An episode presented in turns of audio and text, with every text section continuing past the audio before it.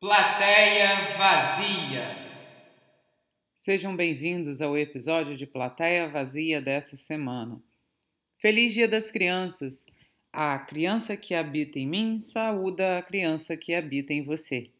Às vezes me perguntam sobre esse áudio do podcast, se eu manipulo a conversa, como é que eu corto. Então, eu meio que limpo um pouco o som, sabe? Porque o som estala às vezes, aparecem ruídos, mas a ideia mesmo é nunca mexer na conversa. A conversa é essa que você escuta, é, é isso que falamos. Muitas vezes eu converso depois ou antes com a pessoa e acabo diminuindo um pouco o bate-papo em geral, mas eu não fico cortando muito no meio, sabe? Eu continuo. Essa é a ideia do podcast, é ter uma conversa longa com uma pessoa é dividir isso com vocês. Essa semana eu tive uma conversa longa com a Ana Terra. Ela é super talentosa e versátil e eu acompanho o trabalho da Ana há muito tempo. Fique agora com o nosso bate-papo.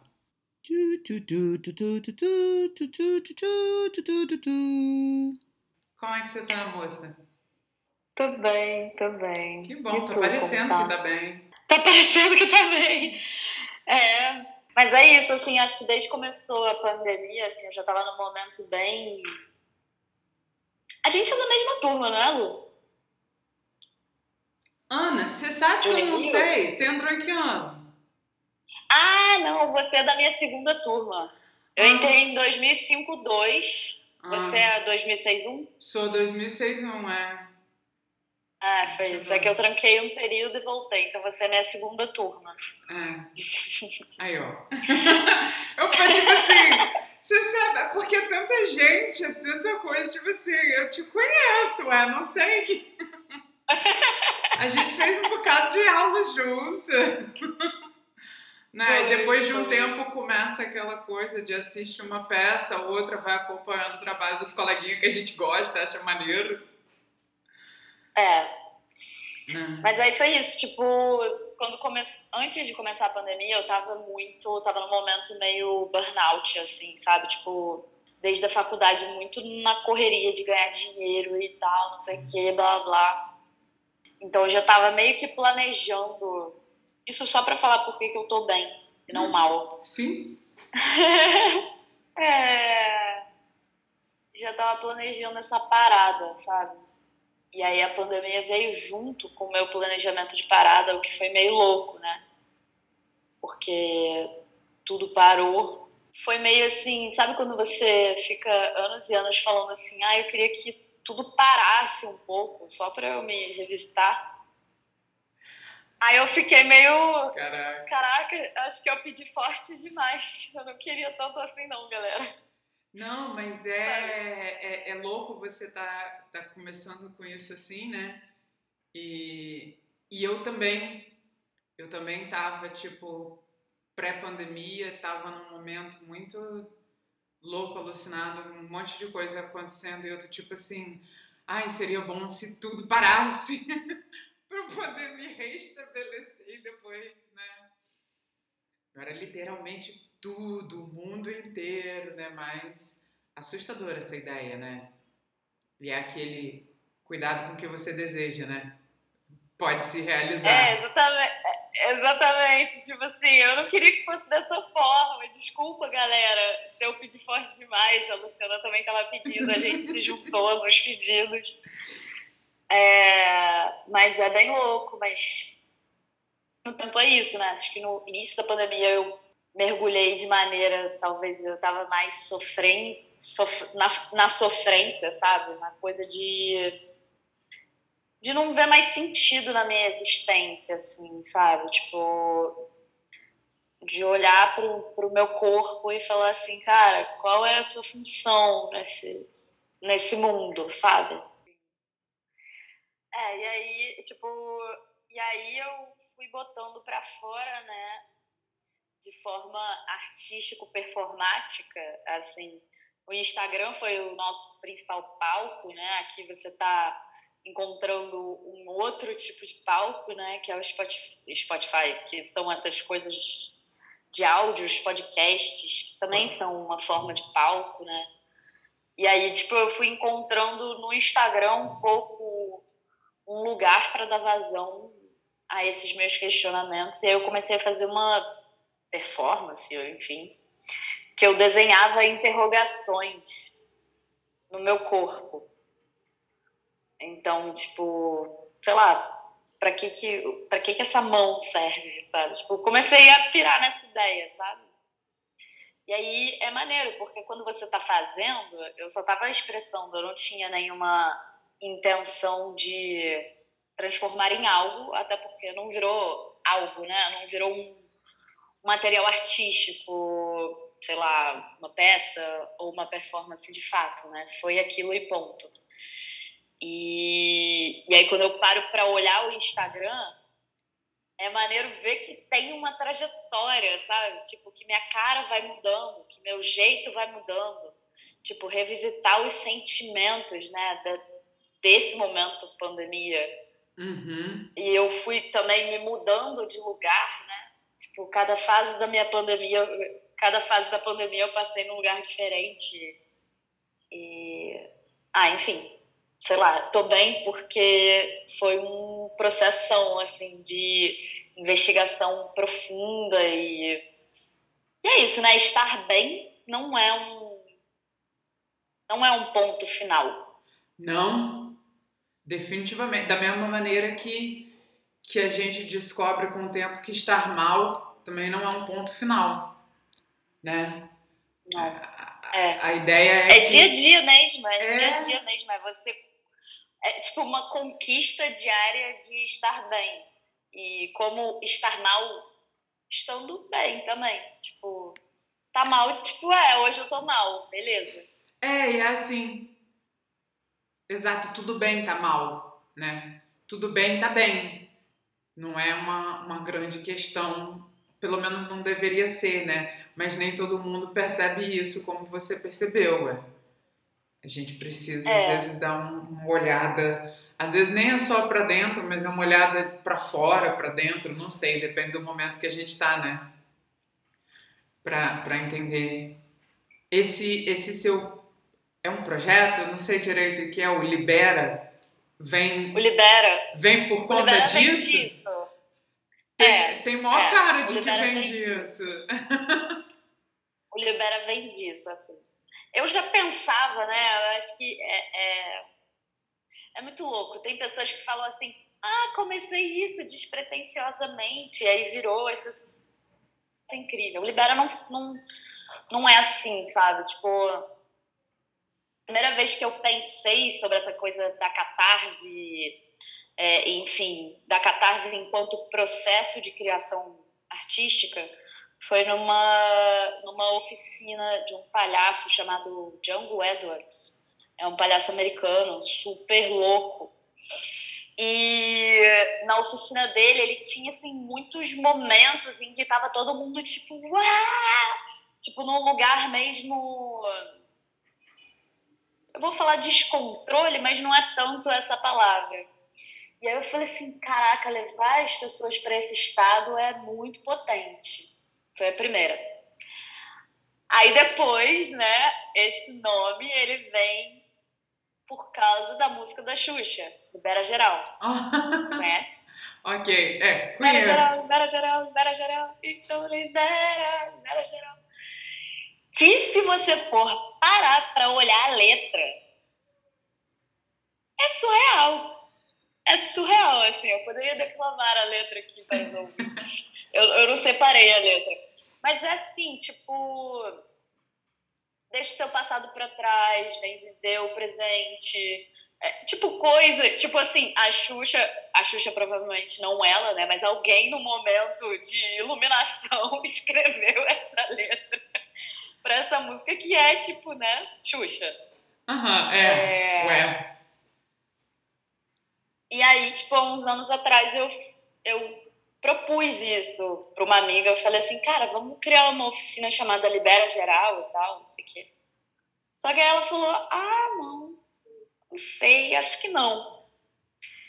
E aí, quando veio, né, essa coisa da pandemia e tal, eu fui trabalhando em mim os meus processos de liberação, né? Aham. E aí eu fui usando isso, realmente. Eu acho que os dois pilares, assim, né, que, que me fazem sair desse lugar muito aprisionada, né, muito aprisionada ah, por essa sociedade neurótica que a gente vive. Né? Eu acho que principalmente por causa disso. A gente vive numa sociedade, nós mulheres, então, a gente é, tipo, assim, abafada. Aí, mulheres artistas, né? Tipo assim, é, o que querem da gente é que a gente fique presinho mesmo, a gente presinho dá mais dinheiro, né? Tá ali alimentando o sistema de maneira mais integral. Uhum. Acho que quando a gente se libera, é, a gente começa a criar nossos próprios caminhos. Então, acho que os dois pilares, as duas coisas que me ajudaram muito foi a magia e a, espiritualidade e os processos criativos e artísticos.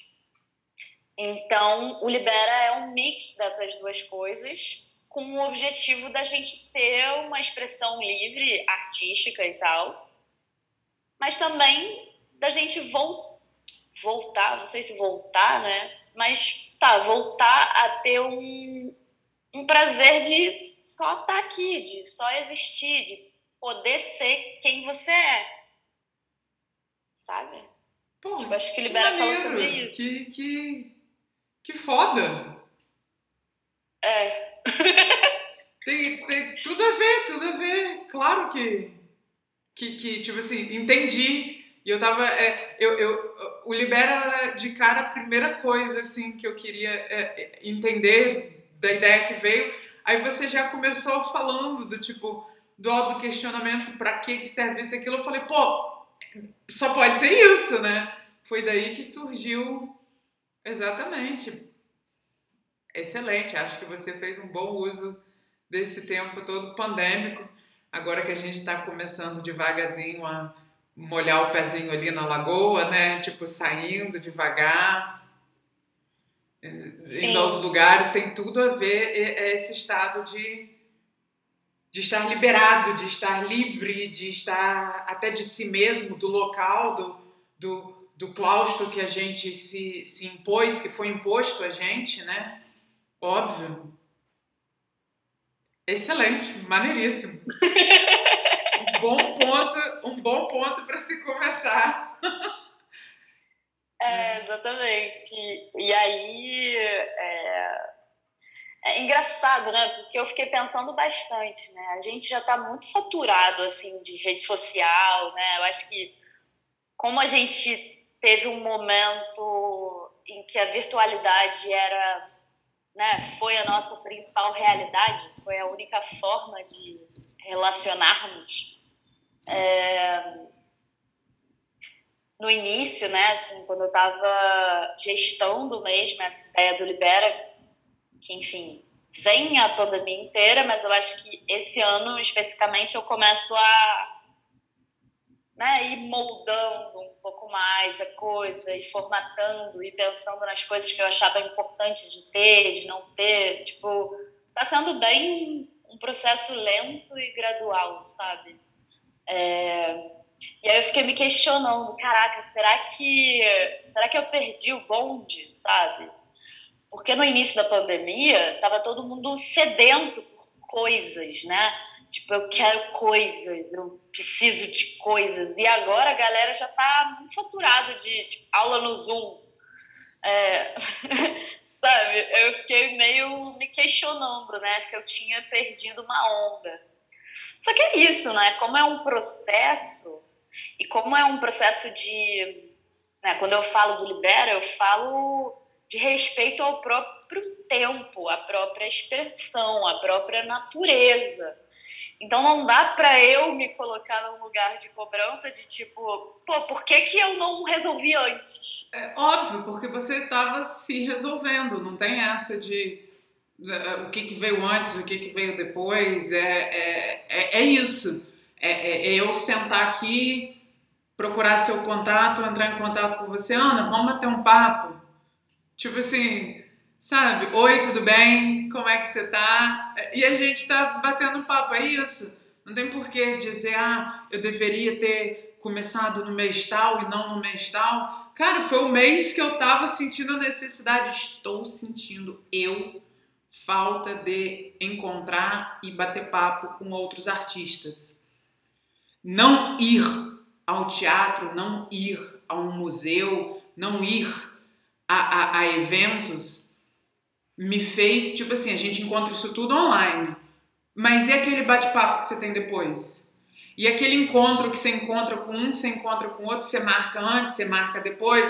Oh, estamos na Cinelândia, eu fui ver uma peça, você foi ver outra. De repente a gente ficou, tipo assim, aquela uma hora batendo papo antes de entrar no metrô, entendeu? É, é, foi essa falta que eu senti.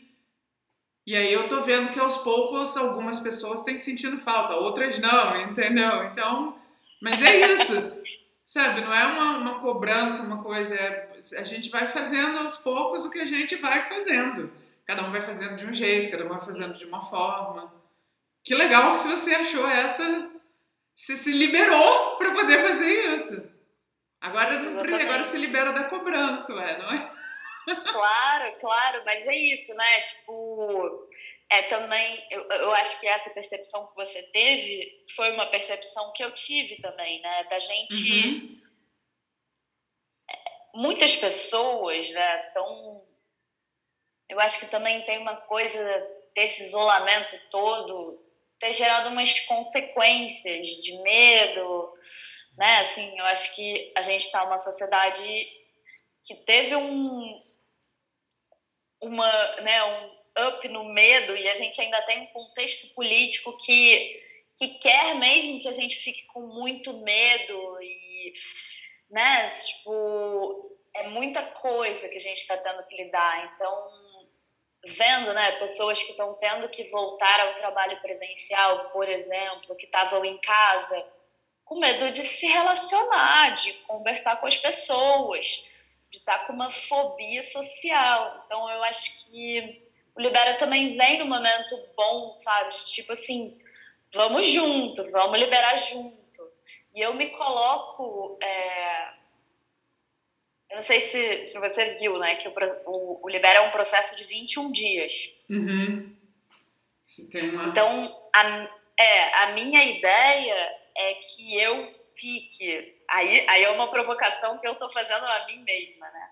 Mas que eu fique não só conduzindo o processo, mas que eu faça o processo durante um ano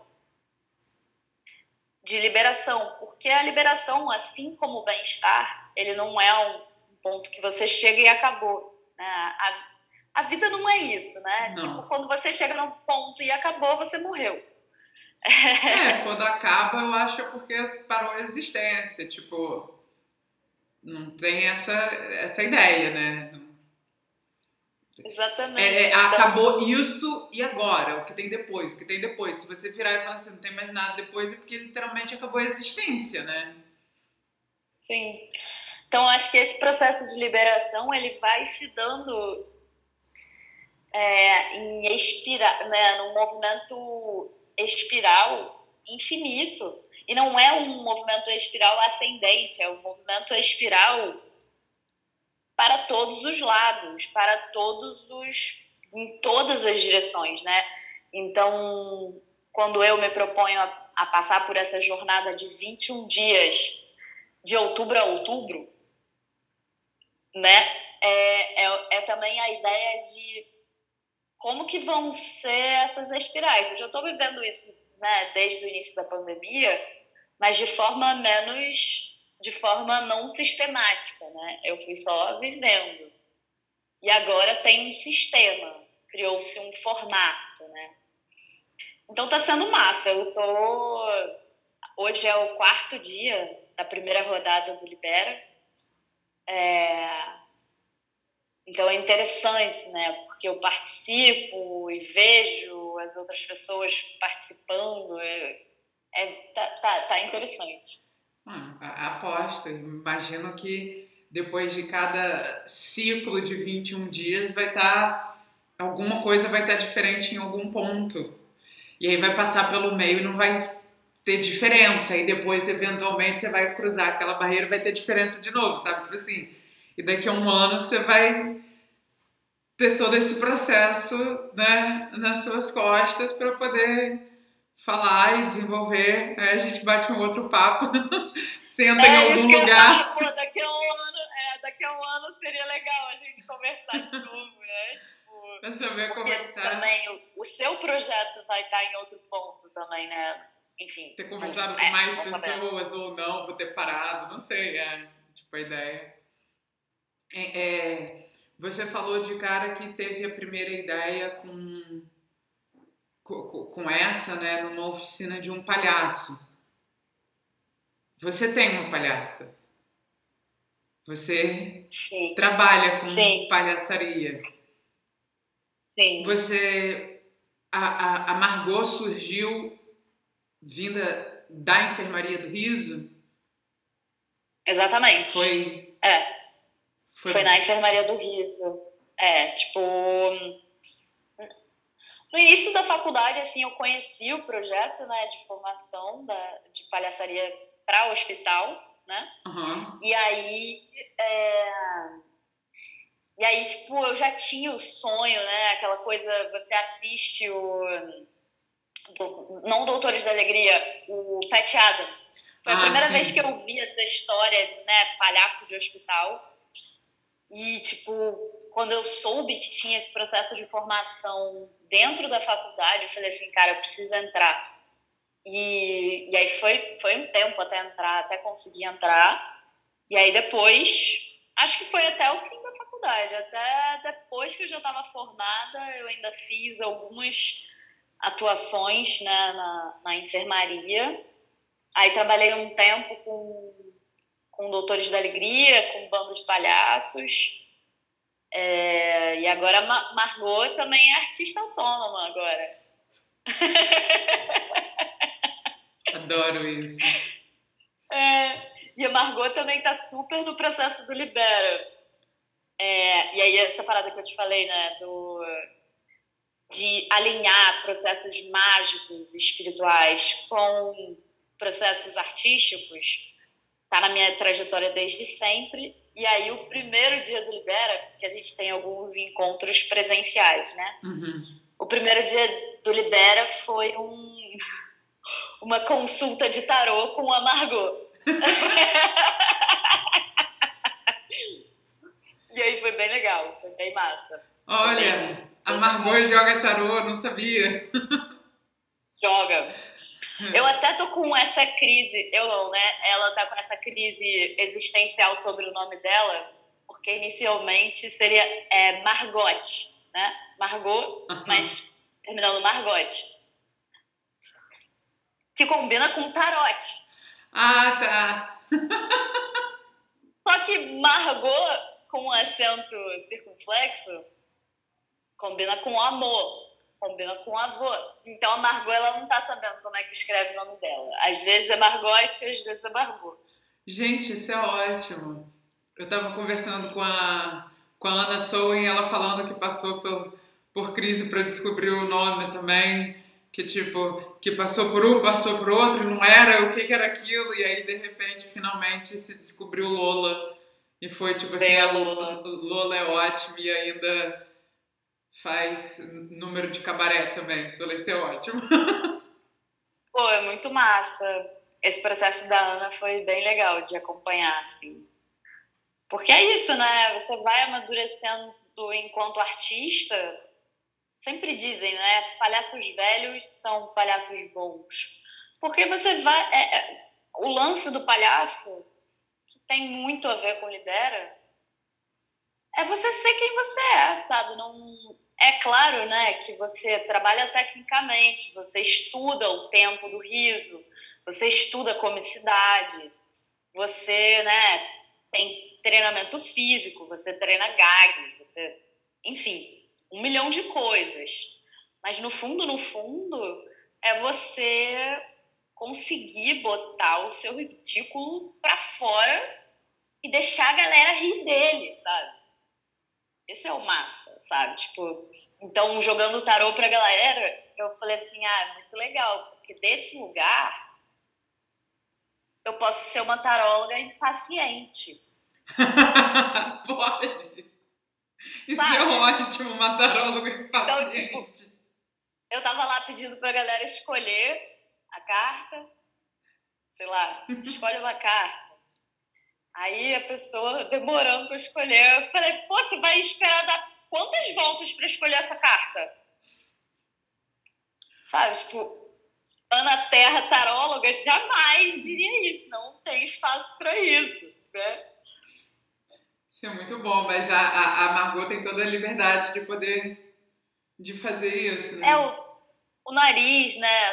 A coisa do bobo da corte, né? Tipo, o, o riso, ele, ele, ele realmente expande, expande os limites dessas convençõezinhas sociais, né? Do não, ah, eu não posso não sei o que lá, ah, eu não posso não sei o que lá. No hospital eu experimentei muito isso, né? Porque a gente está lá, tipo, lidando com Pô. crianças, é, crianças, adultos, velhinhos, são situações densas, pesadas, né? Tipo, a doença, ela é um tema muito pesado, então você tá ali podendo ressignificar aquele espaço e rir da doença e rir do agora, né? Rir na presença é é muito. Eu sinto muita saudade de estar no, no espaço do hospital, sabe? Porque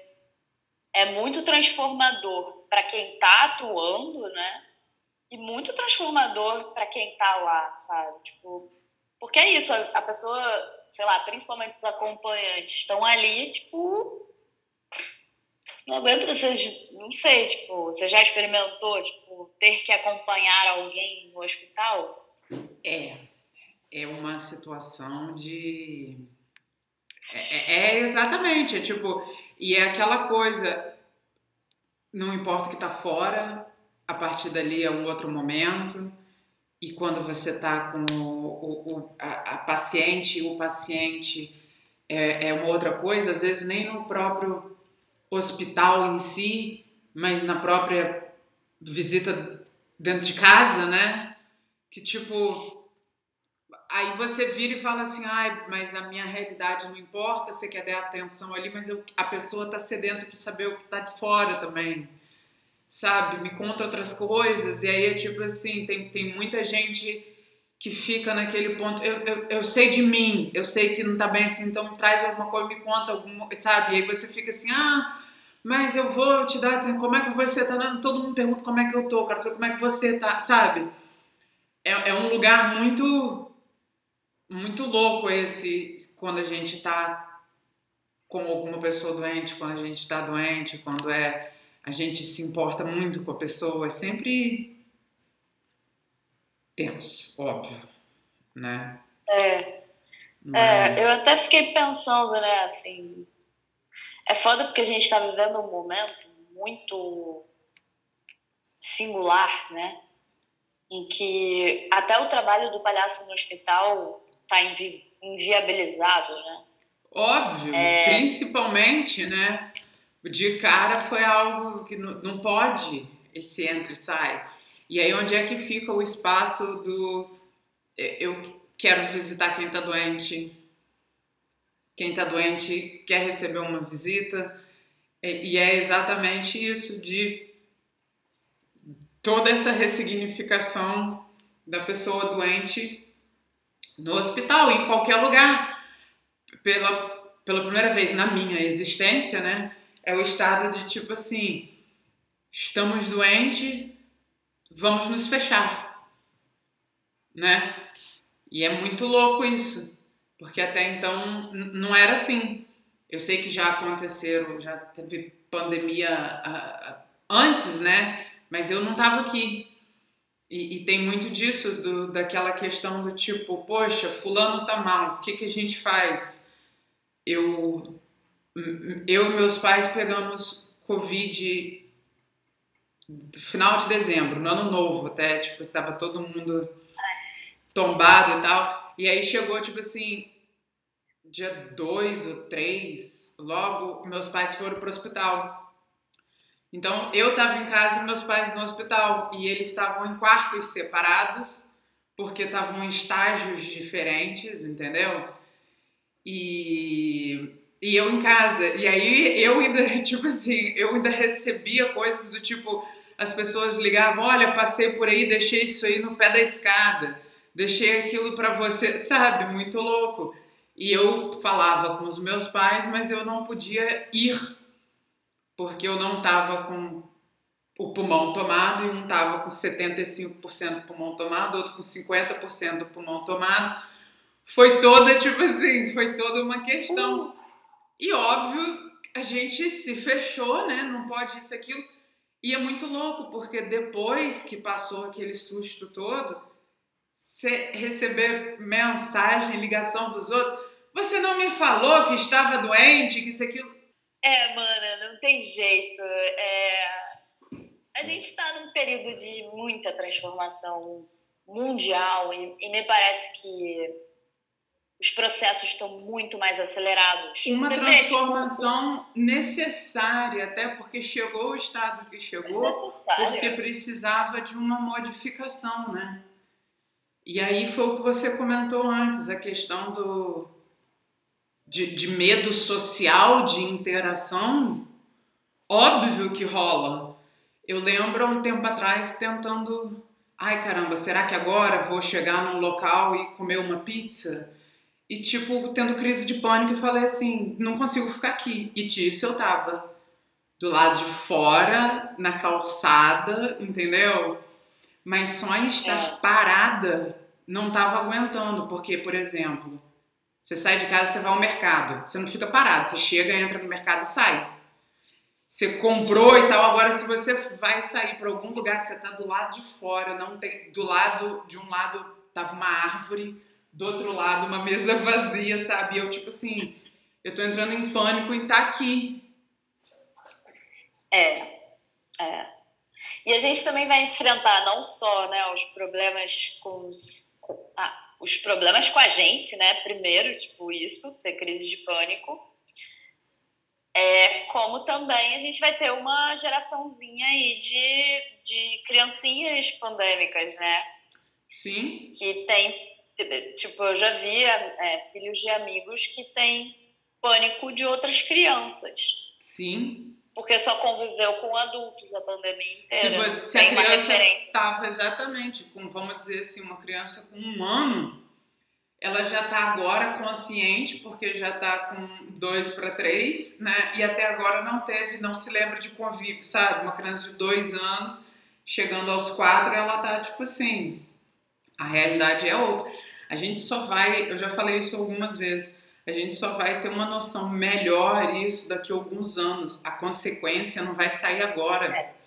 Agora estão saindo os números. A gente sabe os números de morte, os números de casos. Agora as consequências, a gente não. Não. Outra questão. É. Aí. pandemia, a pandemia ela toma conta, né? Das Óbvio. conversas, não tem é, jeito. É, né? Uma outra coisa que eu garanto que também não tá dando para fazer direito, né? Que era muito presente antes da, da pandemia, era a questão da música, né? Sargento Pimenta tava só Nossa. estourando, só estourava, só aumentava Sargento Pimenta, só aumentava e tipo assim, aglomerado de bloco de carnaval. Eu lembro uma vez a gente em acho que foi Botafogo Maitá, que ficou na rua preso e você não conseguia passar, tipo... Foi, foi o primeiro carnaval do Sargento, primeiro carnaval do Sargento, esse aí, 2011. Isso, exatamente. Ah, cara, eu tô morrendo de saudade de tocar. É... Muita saudade mesmo, né? Tipo, só que, só que é isso, agora eu tô na Bahia, né? Eu para Bahia morar perto da minha mãe e tal. Uhum. Então, então é isso. Não sei como é que vai ser essa volta. Não sei, sei lá. Não acredito que vai ter carnaval. Se tiver, eu, eu não sei. Tá sendo muito louco pensar no carnaval, sabe? Tipo, Não, eu consigo pensar em fazer show e coisa e tal, sabe? Mas Tipo, fazer, exatamente, não exatamente pensando em carnaval, é porque eu, eu, eu sempre asso- associei muito o Sargento Pimenta ao carnaval. Mas não começou, É. né, no, no carnaval. Qual foi o. Não, começou no carnaval. Começou no carnaval? Ah, Não, assim, tipo, a história do sargento é a seguinte. Um grupo de amigos é, começou a cantar Beatles, todos eram meio Beatlemaníacos, só que nenhum era músico. E aí, durante uma piração de carnaval, eles falaram, vamos montar um bloco de Beatles. Aí eles convidaram amigos músicos para fazer essa direção musical do bloco. E aí foi massa, que, né, tipo, uma galera mais da área, é, de uma área não artística, que tinha uma visão talvez mais empresarial da coisa, se juntou com uma galera que tinha a visão artística, né, que, que enfim, conseguia mobilizar outras pessoas, outros músicos para formar o bloco. E então acho que esse casamento, né, da boa administração com com uma criatividade é, consistente, né? Tipo, a galera sabia o que estava fazendo, né, em relação à música, deu deu muito bom. E é Beatles, né? Aí tipo é muito divertido porque é em formato marchinha, tipo assim. É uma coisa que também é, é muito libera. É tipo, vamos tocar Beatles nesse, nesse ritmo, nessa galera, tipo. E, e, e é incrível, é incrível. Não tem É, problema. e a gente tem e a gente tem uma super pesquisa, né, assim, dos ritmos brasileiros mesmo. Então, não, né, tipo, a gente toca maracatu, a gente Uhum. teve contato com os mestres de maracatu, é, enfim, tipo, né, o Matheus, o Matheus Xavier e o Felipe Resnick, que, né, foram os primeiros diretores assim musicais do bloco nessa área da percussão, né? Tipo, são pessoas, são pesquisadores muito muito comprometidos com, com a difusão e, e a permanência, né, dessa música brasileira mais da raizona. Então, foi massa assim, tipo, fazer parte do sargento é pô, aquele negócio, né, juventude, pô, muito maneiro, deu muito certo. Aí, pô, no, logo no segundo ano, a gente já foi para Londres. Uau! É, a gente foi para Londres, é, porque rolou Olimpíadas Londres e logo em seguida seria Olimpíadas Rio. Aham. Tudo a ver. Aí rolou uma puta conexão, aí a gente foi com um monobloco para Londres. Monobloco. tipo assim. O monobloco é, acho que foi um dos primeiros blocos de carnaval a, a brincar com essa coisa. Não são músicas de carnaval, né? É, e de É sair, da, de sair daquele, daquela linha só se ouve no carnaval. Só marchinha que se ouve no carnaval, é. Poxa, eu acho isso. é, Eu tenho uma coisa com marchinhas de carnaval, não sei porquê, entendeu? Que se você chega na minha casa em, sei lá, em agosto, setembro, tá tocando, mas Luciana, qual o seu problema? Não é carnaval. Eu falei assim, ah, gente, é, é aquela coisa besta, não tem. Você não bota a camisa do Brasil só em dia de jogo, sabe? Você tem, eu tenho coisas com a bandeira do Brasil. Hoje em dia eu não consigo nem Não. botar a camisa do Brasil. É, hoje em dia Mas dá, assim, Mas é uma pena, é uma pena essa, essa ressignificação, né? Porque aí qualquer pessoa que, que fala do Brasil que é patriota, tipo, se sente mal em ser patriota, porque por- pelo momento que nós estamos, pelo Estado, sabe? É Não uma vou me sentir muito- mal de querer escutar a marchinha de carnaval o ano inteiro. Ninguém vai tirar isso de mim. Eu vou botar, eu quero botar meu bloco na rua, entendeu? Qualquer mês do ano. Ótimo, isso é uma ótima forma de liberar. Né? Gente! Tem regra, fala é, sério. Tem, tem, tem época para se escutar isso. Por acaso a Páscoa adotou o chocolate? Só se come chocolate na Páscoa? Duvido que alguém vai fazer isso. Ó, oh, que absurdo! E o, o baile da Cotia veio antes ou depois do Sargento Pimenta? Porque você musicalmente, tipo assim, excelente, né? Já te falaram isso pra você que você, que você toca Ai, muito bem? Obrigada! Cara, então, a música entrou na minha vida, é isso, né? Tipo, de maneira mais formal, né? Eu comecei a me dedicar a estudar música no final da faculdade. E aí veio o sargento, por causa né, desse estudo do método do passo, que é um uhum. método que agora eu estou fazendo uma formação mesmo para ser professora formalizada. É... E aí, tipo, no final da faculdade rolou essa parada do sargento. E o primeiro dinheiro que eu ganhei de arte foi com música, não foi com teatro. E foi engraçado, né? Porque eu tava me formando em artes cênicas, uhum. né? Me dedicando a isso quatro, cinco anos. E aí, tipo, eu ganhei, assim, foi 50 reais, né? O primeiro show do Sargento a gente fez na Função Progresso. Geralmente aquela... são os primeiros 50 reais. Visão dos lucros. E eu lembro que eu peguei aqueles 50 reais e falei assim, caraca, que maneiro. Eu ganhei dinheiro fazendo música, tocando surdo que era uma parada que eu não, né, não imaginava. E aí, tipo, no Sargento eu fiquei muito amiga da Laura, né? Da Corre Cutia também, da Laura Becker. E, e ao mesmo tempo criei a Corre Cutia. E aí, tipo, o baile da Cutia. A baile da Cutia eu sou completamente apaixonada pelo baile. Você chegou a ver presencial? Não, Presencialmente, né? não.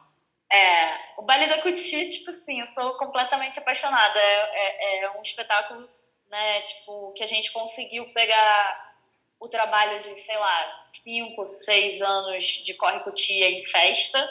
Uhum. E, e a nossa experiência com Sargento e a nossa experiência com palhaçaria e colocar tudo no mesmo lugar, sabe? Então, é um espetáculo mega super interativo, assim, né? A gente tá o tempo inteiro mobilizando a plateia a participar, que é uma coisa que vem do jogo do palhaço. Uhum. É... E aí é minha primeira não, é primeira experiência como cantora ali de frente, né? Só que nesse lugar que não é só cantora, né? Eu eu tenho cada vez mais me assumido nesse lugar multiartístico, né? Então, ali tá atriz, ali tá cantora, ali tá palhaça, ali tá percussionista, né? Tipo, um milhão de coisas. Ali tá a dramaturga, ali tá, tipo, arranjadora. Tipo, o Baile da Cutia é, é, é ele veio brindar um momento em que eu já tinha experimentado, né, todos esses, todas essas expressões artísticas e ele tipo veio bem ah, amarrou tudo, né, num lugar só. Então, tipo, é um é um lugar que eu me amarro muito de estar, assim, sinto saudade de fazer o baile. Hum. Que bom, que bom que, que, que teve esse esse encanto todo, esse, como você falou, esse amarro todo em, em algo. Você falou que tá na Bahia com a, com a sua mãe. Você, você não, você é da Bahia? Não. Eu percebi que a gente, eu, eu, eu percebi que tipo assim, peraí, Ana, você é da onde? Exatamente. Então, eu sou meio nômade. Eu sou uma nômade. É, mas eu nasci no Rio de Janeiro. Uhum. Eu nasci no Rio de Janeiro, os primeiros anos de vida foi no Rio de Janeiro. E aí depois Irmãos, eu fui me irmãs. mudando. Ah, é. Minha mãe, sou eu e mais dois irmãos. Uma, uhum. Um menino e uma menina. Mais velho, é... mais novo? Mais novos. Mais novos, mais novos. É. E aí, enfim, rodei pelo Brasil todo. Já morei no Mato Grosso, já morei no interior de São Paulo, já morei em várias cidades do Rio de Janeiro. Já morei, tipo assim, para você ter uma ideia, até o terceiro ano eu estudei em 12 escolas. Uau, isso é bastante. Isso é bastante. Tipo, né? Tipo, muita escola, muitas casas, muitas cidades, muitos lugares. Caramba! É, até o terceiro. E agora eu vim parar na Bahia. Eu nunca imaginei que eu fosse morar na Bahia. Agora estou morando na Bahia. Ué, como não? Por que não? Cara, não, não é, é, porque assim, é, é, isso, né? Na minha vida, né? tem gente que fala assim, ai, sempre sonhei em morar em tal lugar. Acho que eu nunca tive muito isso, não, sabe? Tipo, Porque você sempre morou em vários lugares, né? Mas eu mesma nunca falei assim, ah, pô, quero morar em tal lugar. Uhum. Sabe? Nunca foi uma decisão planejada. Sempre foi uma decisão. Ah, agora eu vou morar lá agora. Agora eu vou para lá. E também muito por causa da minha mãe, né? Ela é bioarquiteta. Ah, eu é. ia perguntar exatamente qual a profissão dela que faz isso tudo. É, ela é bioarquiteta e aí. O que, tipo, que é uma bioarquiteta? O que, que é lá? É um, é um arquiteto que trabalha com tecnologias de terra. Então ela, ela não constrói com concreto ela pesquisa e desenvolve tecnologias de construção com terra ou de construções tradicionais, né? Então agora ela está numa pesquisa de construção indígena. Que então é massa, ela vai girando pelo Brasil e pesquisando, é uma pesquisadora, né? Assim, então, tipo, antes da gente ter essa facilidade de internet, coisa e tal e tal coisa, tinha que ir no lugar, né? Viver a coisa mesmo. E você, você é a Ana Terra. E seus irmãos têm nomes referência também? Não, não. O meu irmão se chama Pablo e minha irmã se chama Joana. Olha. E Ana Terra é por causa do, do livro. romance, é, do Érico Veríssimo, é, por causa disso. Não é só porque minha mãe era hippie, entendeu? Não é só por causa disso. Não é só por causa disso. Mas aí, então, o nome hippie veio pra primeira, que é mais velha, nos outros dois deu uma sossegada. Não ficou tão... Não que ela tenha deixado de ser hippie. Mas ela se satisfez dando o nome só pra mais velha, o nome hippie. Entendi, entendi. Sim, sim. Eu não, não tenho irmão, tipo, né? É, sei lá, Zé nuvem. da Lua. Não sei que nuvem, é. Não, não, não. Ué, por que não? É só uma, uma questão. É, você falando Zé da Lua, me lembrou agora do. Foi sim, o último espetáculo seu que eu assisti foi Calu e a Lua, que é lindo. É... Lindo. Nossa. É. Não é só lindo Calu e a Lua, o espetáculo em si, mas tipo assim. Sua roupa, você tava linda, com a maquiagem, sabe? Tipo assim, os detalhes, tudo, tudo, tudo, tudo. Meu sobrinho amou aquela coisa assim, sabe? E é legal você é. ver uma coisa e a criança tá se amarrando tanto quanto você, entendeu? É, eu acho que um, uma das principais preocupações, né, quando a gente vai construir qualquer coisa na Corre Tia, é, é isso aí que você falou, sabe? Tipo, não não é só para criança, é para os pais também, sabe? É para os acompanhantes, é para é para todo mundo. É, é, e aí, na verdade, eu acho que é uma preocupação de não infantilizar a criança, sabe? Uhum. Sabe esse lugar, galinha pintadinha? Uhum. Que é um lugar que infantiliza a criança. A criança não precisa ser infantilizada, sabe? Não, a infância precisa ser valorizada, né? Tipo, a criança precisa ter tempo de brincar, de brincar na terra, de brincar com coisas de verdade.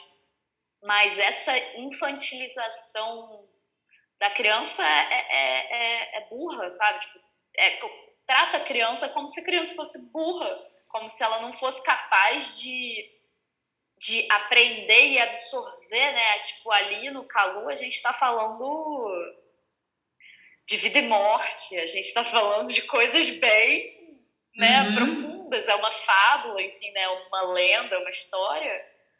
Mas mas é isso, tipo, a gente quer trazer coisa de qualidade para as crianças. É, mas é, é, é, exatamente isso também, até a escolha do, do tema, né? Tipo assim, ai, não pode falar de morte com a criança, a criança não pode ir ao cemitério. Pode sim.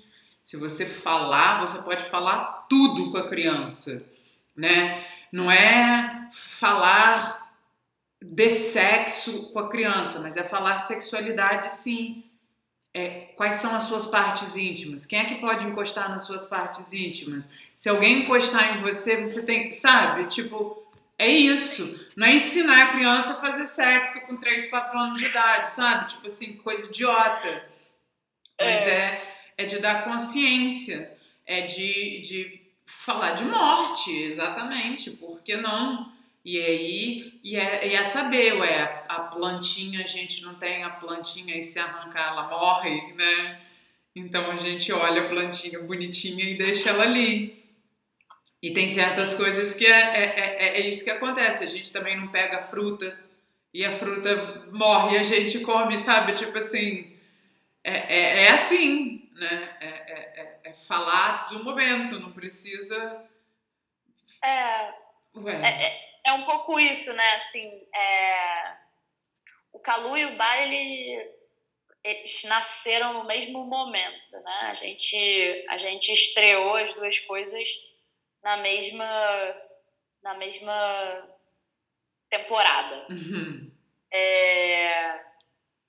E aí, tipo, o Calu foi massa, que foi a experiência da gente, enquanto corre com tia, o espetáculo é todo nosso, né? Inicialmente a gente, a nossa, né, uma das nossas grandes inspirações foi a Bia Bedran, que é tipo inspiração a minha mestre, é a minha mestrona de contação de história. E a gente ia utilizar uma música dela, né? A gente ia utilizar uma música dela, inclusive como fio condutor de tudo.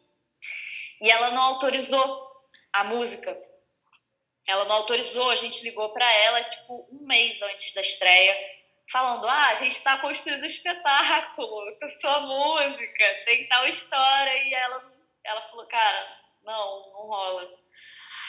Aí, tipo, um mês de estrear, a gente teve que recriar tudo. O que no, no dia foi, foi a melhor opção. Uma tragédia, né? O dia foi uma tragédia. Eu me lembro assim de sair do ensaio no bar, assim, sozinha, tipo assim, qual vai ser o nome do espetáculo? Eu preciso decidir o nome. Aí comecei a escrever vários nomes, vários nomes, aí surgiu o Calu e a Lua, né? É... E aí todo mundo, quando a gente estava nesse momento crítico, né? Porque é um momento de crise, você tem um uhum. mês para reinventar tudo todo mundo estava dizendo, cara, mas vai ser bom, porque vai ser só de vocês. A partir desse momento, Exato. o espetáculo é só de vocês. Então, ter essa experiência de autonomia, de realmente construir uma coisa que eu mergulho muito, sabe? Tipo, eu acho o Calu muito bem amarradinho, todas as músicas são nossas, sabe? É, o figurino realmente é lindo. É, é muito massa, sabe? Ver como, como como foi possível dar vazão à nossa criatividade, sabe, no espetáculo. Essa coisa das luzes de LED, eu sou completamente alucinada por luz de LED, assim, se, tipo, o nosso próximo espetáculo, que vamos ver se a gente consegue ganhar um editalzinho para fazer, uhum. Ele vai ser também né, nesse caminho do LED que eu sou eu sou fissurada em luz LED assim. Eu fico uh, e eu acho que as crianças também ficam sabe? Então tipo também é um, um caminho estético da companhia né? Aos pouquinhos a gente vai criando essa carinha. Então olha já pensando em, em projetos à frente vai, é, vai, vai é liberar, vai ser a, a ideia do, do Libera construindo um espetáculo novo. Vai sair algo... a, a, ideia, a ideia é liberar geral, assim mesmo, sabe? Tipo, tenho, tenho feito músicas, tô compondo, tô estudando pra caramba música, assim, sabe? Que é uma parada bem difícil, não sei se você já se colocou a estudar. Eu tentei música. durante um tempo e percebi que realmente é muito pra minha cabecinha minúscula. É uma dedicação, assim, tipo, então tô estudando pra caramba música. Comecei agora numas aventuras plásticas também, estou fazendo umas colagens, é, uns experimentos corpo, voz, pintura, enfim, eu tô. Ah, agora eu quero tudo! É isso aí. Nada como estar tá na Bahia para expandir mais ainda ali, tipo assim, no meio do Brasil. Nossa, e essa percepção aí é total, cara. Essa terra aqui, ela traz uma outra parada, sabe? Tipo, o Rio de Janeiro, ele já é um lugar assim, né? Se a gente for, sei lá, comparar Rio, São Paulo, né? O Rio de Janeiro, ele já tem essa abertura maior para os fluxos e tal. Agora, a Bahia... Porque o Rio também tem uma coisa muito poser, né? Tipo, tem uma coisa muito...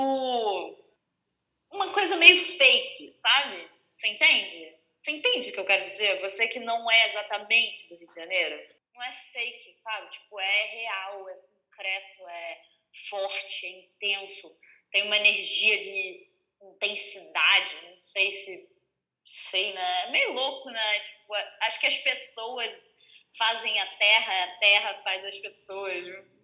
Rola uma retroalimentação, mas eu tô curtindo bastante estar aqui, tô achando bem forte mesmo. É uma é um estado que tem uma, uma espiritualidade também bem diferente, por exemplo, do, do Rio São Paulo.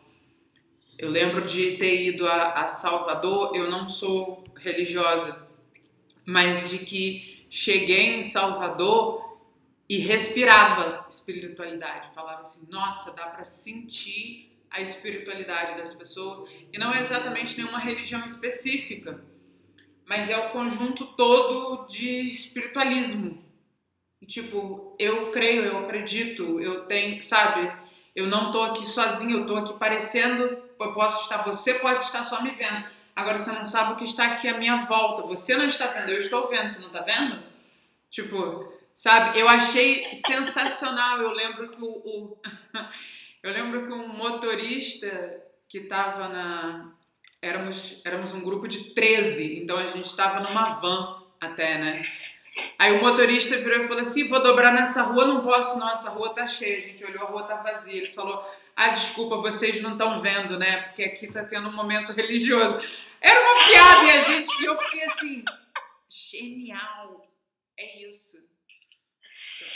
É, tem essa espiritualidade e é isso, né? Assim, eu, eu eu estou vivendo um momento de reconexão com a minha ancestralidade que está muito forte. É isso, nós brasileiros, a gente tem a nossa ancestralidade muito apagada, né? Eu estou fazendo uma parada de reconexão ancestral que está muito forte, né? Uma parte da minha família vem de Salvador. A minha parte, por parte de avô, é de Salvador. E aí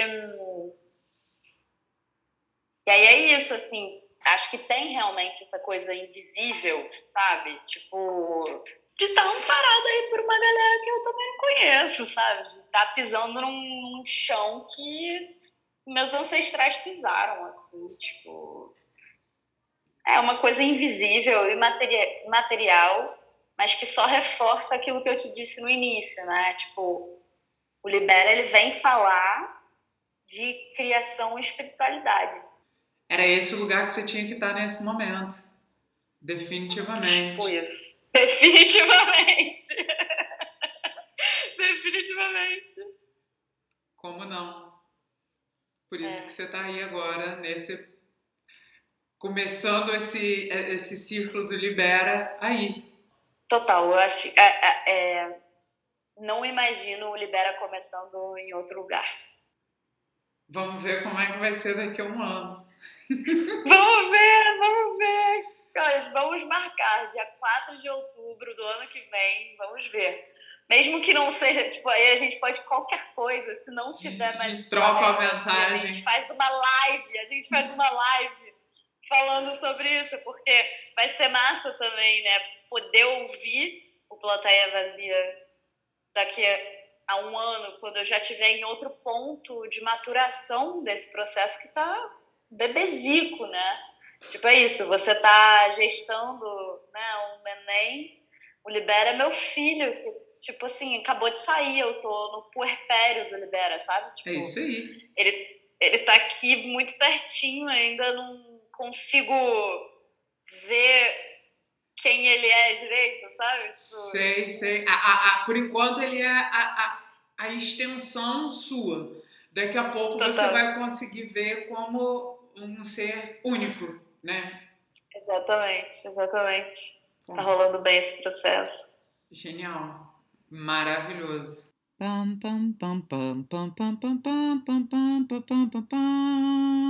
Pronto, termino aqui mais esse episódio.